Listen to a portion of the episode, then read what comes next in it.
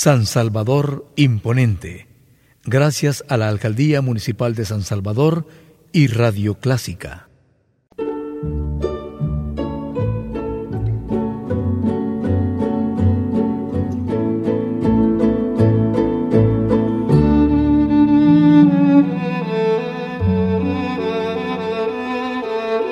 Usted sintoniza Clásica 103.3.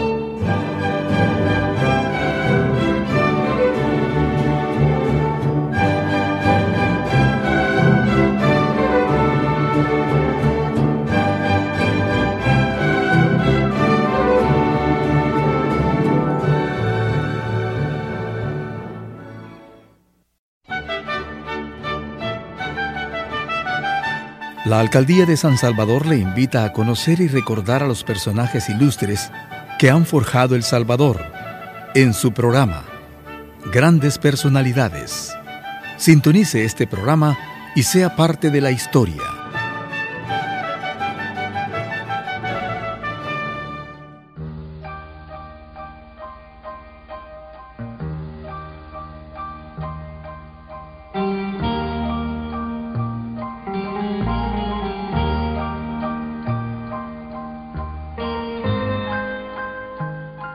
En efecto, rematado ya su juicio, vino a dar en el más extraño pensamiento que jamás dio loco en el mundo, y fue que le pareció convenible y necesario, así para el aumento de su honra como para el servicio de su república, hacerse caballero andante.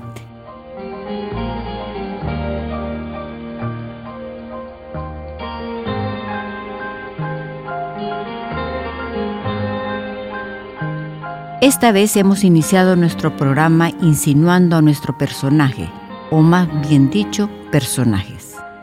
Es frecuente en la historia de la humanidad que la ficción supera a la realidad y que el personaje define a su creador. En efecto, este día aludimos a la obra, lectura obligada de jóvenes de generación en generación, Don Quijote de la Mancha. En nuestro país, la solitaria imagen de este caballero nos recuerda que aún es posible soñar y que las quijotadas engrandecen el alma humana y por ende todo lo que le rodea. Don Quijote de la Mancha es una novela escrita por el español Miguel de Cervantes Saavedra, publicada su primera parte con el título del ingenioso hidalgo Don Quijote de la Mancha, a comienzos de 1605. Es una de las obras más destacadas de la literatura española y la literatura universal y una de las más traducidas. En el año 2002 y a petición del Club Noruego del Libro, se realizó una lista con las mejores obras literarias de la historia con las votaciones de 100 grandes escritores de 54 nacionalidades distintas. En ella aparecían las obras en estricto orden alfabético para que no prevaleciese ninguna obra sobre otra, con la única excepción de Don Quijote, que encabezó la lista por ser considerada el mejor trabajo literario jamás escrito. Es el libro más publicado y traducido de la historia, solo superado por la Biblia.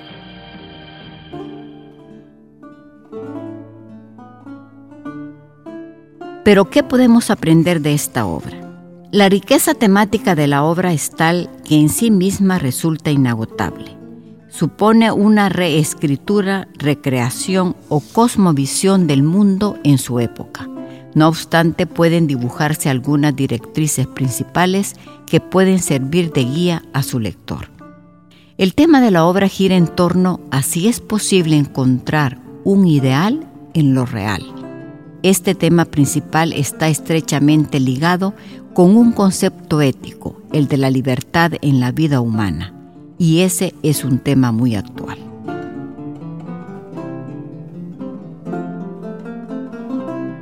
Cervantes estuvo preso en Argel tratando de escapar varias veces y luchó por la libertad de Europa frente al Imperio Otomano.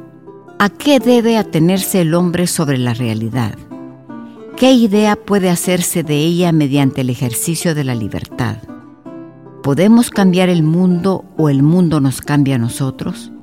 ¿Qué es lo más cuerdo o lo menos loco? ¿Es moral intentar cambiar el mundo? ¿Son posibles los héroes?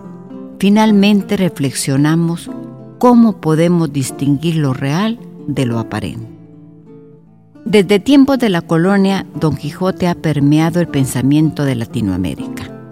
Francisco Rodríguez Marín descubrió que la mayor parte de la primera edición de Don Quijote había ido a parar a las Indias. En unas fiestas con motivo de haber sido nombrado virrey del Perú, el marqués de Montesclaros se aludió a la obra maestra de Cervantes. En los envíos de libros a Buenos Aires durante los siglos XVII y XVIII figuran Quijotes y otras obras de Cervantes.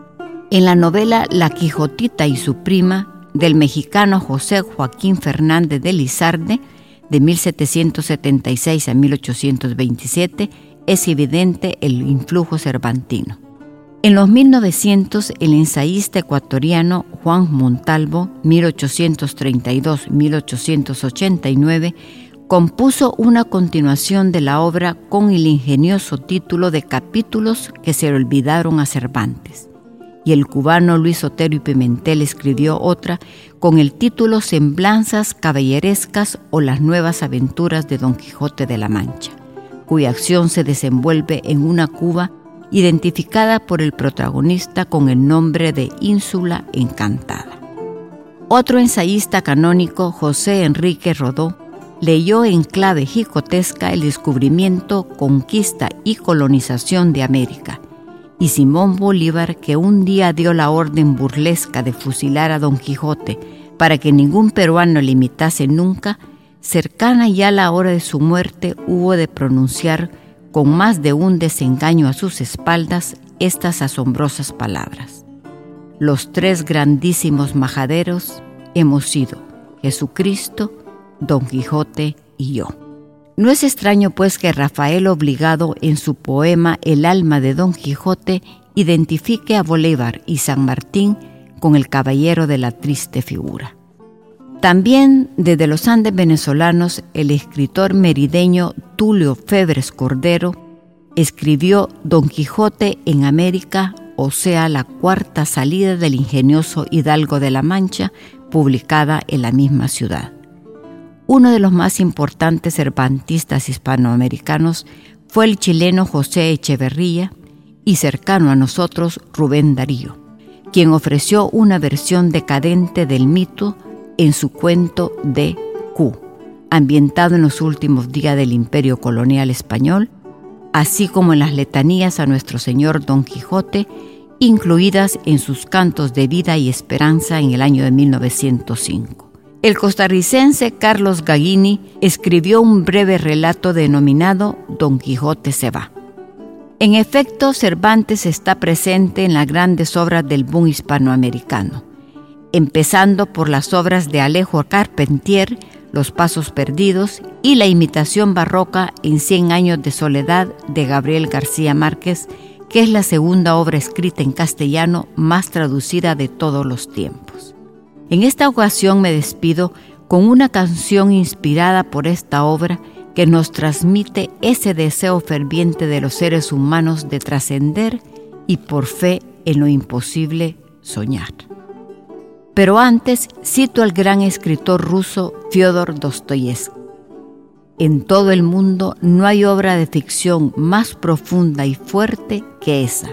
Hasta ahora representa la suprema y máxima expresión del pensamiento humano, la más amarga ironía que pueda formular el hombre, y si se acabase el mundo y alguien preguntase a los hombres, veamos, ¿qué habéis sacado en limpio de vuestra vida y qué conclusión definitiva habéis deducido de ella? ¿Podrían los hombres mostrar en silencio el Quijote y decir luego, esta es mi conclusión sobre la vida? ¿Y podrías condenarme por ella?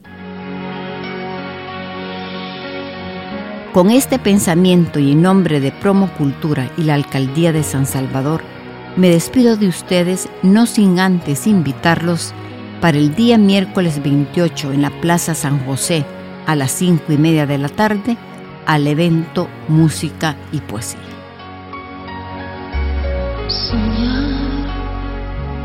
lo imposible soñar.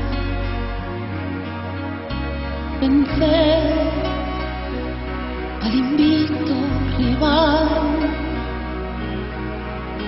Sufrir el dolor insufrible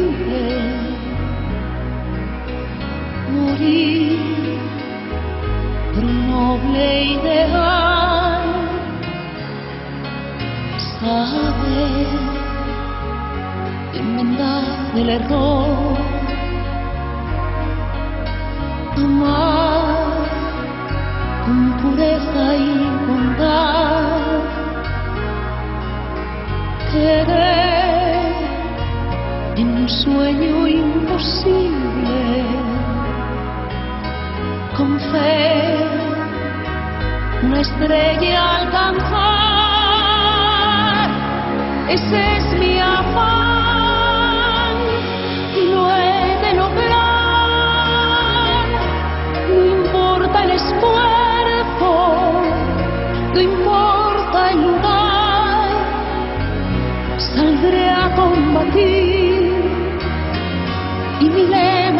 será defender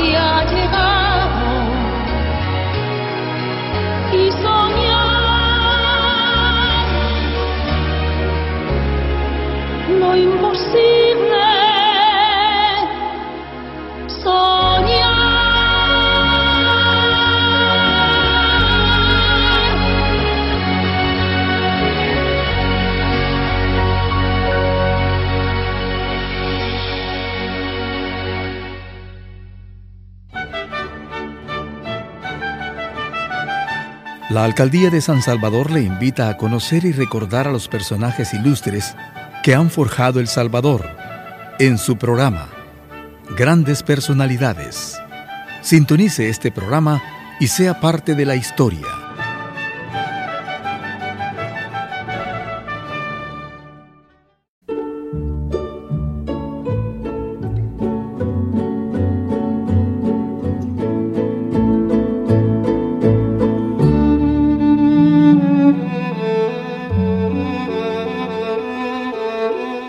Usted sintoniza Clásica 103.3.